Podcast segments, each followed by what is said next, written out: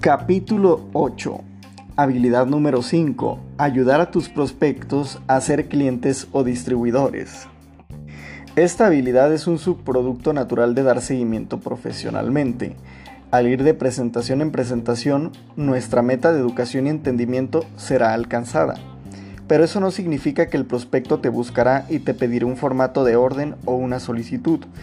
Es tu trabajo guiarlos a una decisión. La clave para tener éxito en esta área es una combinación de tener una buena postura y realizar buenas preguntas. Una buena postura se refiere a la manera en la que te desenvuelves.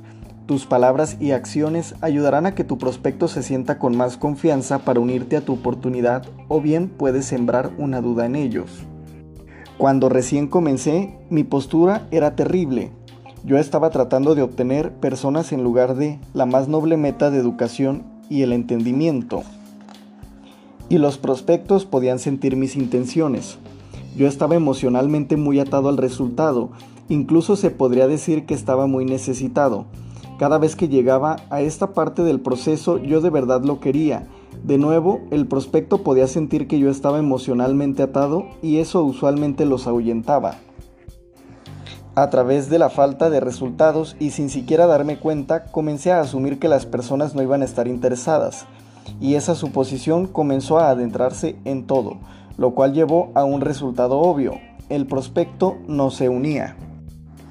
La mayor parte del tiempo yo no estaba debidamente preparado, no tenía las solicitudes, el material de inicio o lo que fuera necesario. Piensa en el impacto que tenía esto sobre mis prospectos a nivel subconsciente. Parecía que todo lo que hacía proyectaba una falta de creencia y de profesionalismo. En lugar de realizar preguntas y escuchar sus respuestas, yo hablaba, hablaba y hablaba. Estaba más enfocado en ser interesante que en estar interesado. A los prospectos no les gusta eso, a nadie le gusta. Así que, de nuevo, seguí mi patrón de modelar a los profesionales. Observaba lo que hacían los mejores en el negocio y comencé a copiarlos. Entrevisté a los mejores para entender qué era lo que hacían diferente y lentamente comencé a ver los errores en mi estrategia. Primero vi que los profesionales estaban emocionalmente separados del resultado. En otras palabras, su meta es la educación y el entendimiento mientras ayudan al prospecto a tomar una decisión que impactaría de manera positiva en sus vidas. No actúan como si lo necesitaran, no están tratando de obtener a nadie, honestamente tratan de ayudar. Segundo, siempre asumen durante su estrategia, asumen que la persona se unirá, pues creen fuertemente en la oportunidad y en cómo beneficiaría al prospecto. Son sólidos como una roca. Muchos de ellos en verdad se sorprenden cuando una persona decide no involucrarse. Tercero, fue interesante aprender que se promueven a sí mismos casi igual que como promueven el producto o la oportunidad. Lo que esto quiere decir es que ellos ayudan al prospecto a tomar la decisión al decir, me tienes a mí. Cuando se promueven a ellos mismos, no es algo como voy a hacer todo lo que pueda por ti, es algo más como esto. Tenemos un gran producto, una gran oportunidad, pero yo voy a llevar esto hasta la cima y podemos hacerlo juntos. Esto da a las personas la tranquilidad de saber que no tienen que aprender todo por sí mismos. Cuarto, siempre están preparados, siempre tienen todo lo que necesitan para que una persona comience desde el punto indicado. Y quinto, hacen una y otra y otra pregunta y son muy buenos al escuchar. Actúan como consultor al ayudar a una persona con un problema. Los mejores consultores en todo el mundo tienen que realizar muchas preguntas antes de poder ofrecer una solución. Los profesionales del mercado en red usan las preguntas como su herramienta más poderosa. Como puedes imaginar, me tomó algo de tiempo darme cuenta de todo esto, y eso solamente era la mitad de todo. La otra parte era tener la información y es otra cosa que hay que poner en acción. Yo no era tan talentoso como los profesionales, pero podía modelar lo que hacían, así que comencé a actuar como ellos. Actuaba emocionalmente separado, en un principio en verdad no era así. Comencé a actuar asumiendo que las personas se unirían. En un principio en verdad no era así. Comencé a decirles a las personas y me tienes a mí, aunque en un principio eso no era un gran beneficio. Siempre estaba preparado. Comencé a realizar muchas preguntas y me enfocaba más en estar interesado que en ser interesante. Y al seguir actuaba menos y creía más y más. Lo mismo puede pasarte a ti. Hablemos sobre las preguntas. Si yo fuera un consultor y tu trabajo fuera determinar si una oportunidad era buena para tu cliente, ¿qué harías? Realizarías preguntas, ¿cierto?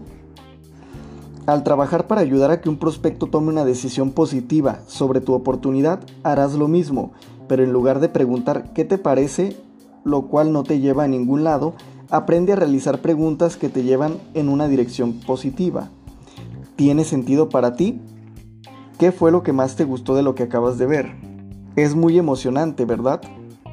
¿Puedes ver cómo esta podría ser una oportunidad para ti? De estos ejemplos, el que yo uso más es ¿qué fue lo que más te gustó? La respuesta a esta pregunta casi siempre es positiva y te da pistas sobre el área en la que tienen un mayor interés. Después normalmente me gusta decir esto. Déjame hacerte una pregunta. En una escala del 1 al 10, con 1 siendo cero interés y 10 siendo estar listo para comenzar de inmediato, ¿en dónde estás ahora mismo? Te darán un número y usualmente es muy obvio saber. A partir de su número, si necesitan más información antes de tomar una decisión o si están acercándose a querer empezar ahora mismo. Si sientes que necesitan más información, solamente guíalos a la siguiente presentación que les ayudará pero si sientes que están listos para comenzar, realiza cuatro preguntas. Este cierre de cuatro preguntas me ha dado resultados consistentes y fuertes durante el curso de mi carrera. Si aprendes a usarlo, te sorprenderá ver a cuántas personas puedes ayudar. Pregunta 1. En base a lo que acabas de ver, si fueras a comenzar solamente por medio tiempo con esta compañía, aproximadamente cuánto necesitarías ganar por mes para poder que valiera la pena.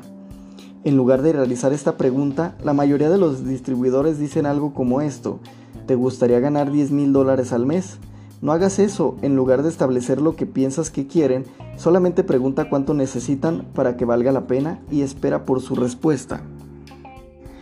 Pregunta número 2. Aproximadamente cuántas horas a la semana puedes usar para desarrollar este tipo de ingreso. Ahora tiene que pensar y revisar su calendario mental para ver ¿Cuánto tiempo puede invertir para obtener esas cantidades de dinero? Pregunta número 3.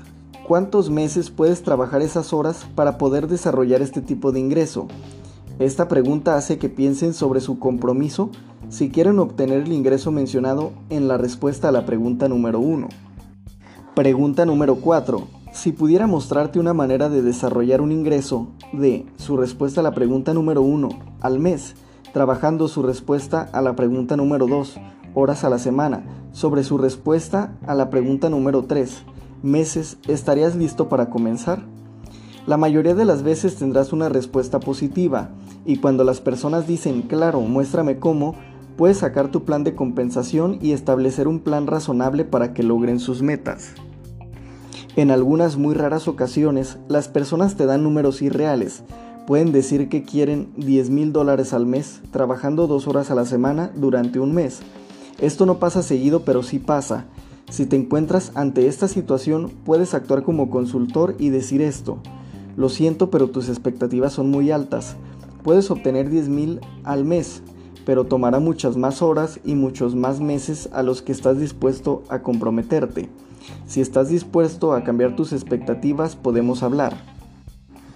Si no obtienes una respuesta positiva a las cuatro preguntas, eso está bien, solo quiere decir que el prospecto necesita tener más presentaciones antes de estar listo. Establece la siguiente y repite el proceso una vez que hayas terminado. Esta habilidad toma práctica, pero es una habilidad que te ayudará por el resto de tu carrera. Si no estás cansado de que muchas personas piensen mucho sobre ello y no actúen demasiado, esto te ayudará.